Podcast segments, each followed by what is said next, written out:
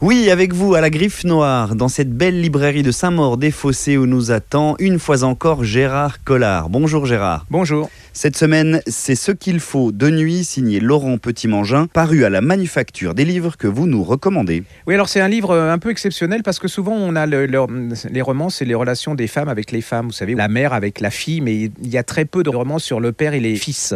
Alors on est en Lorraine, hein. Euh, il a deux enfants, Euh, arrive une catastrophe, c'est que sa femme meurt, donc il se retrouve un peu désorienté avec deux fils. Ils sont complètement différents. Il y en a un, la famille va sacrifier, mais il va rentrer dans une grande école à Paris. euh, il va, voilà, il est doué. Et puis il y en a un autre qui est un peu le rebelle de la famille. C'est tout en pudeur et comme sont les hommes, c'est-à-dire que on se dit rien, c'est dans les silences. Quoi. Tout, tout est dans les silences dans ce livre-là. Ils s'adorent, ils s'aiment, mais ils savent pas se le dire.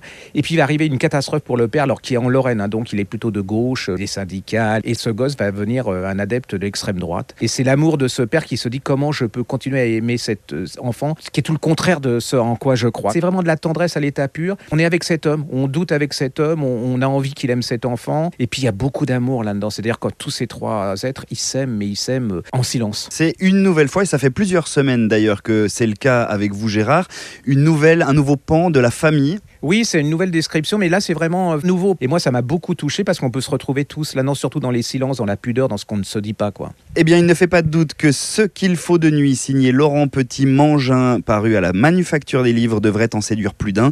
Un livre à venir chercher ici, à la Griffe Noire, ou alors à commander au plus vite sur le site de la librairie. Gérard, merci, on vous laisse poursuivre vos intenses lectures et on vous retrouve bientôt pour un nouveau coup de cœur. À bientôt.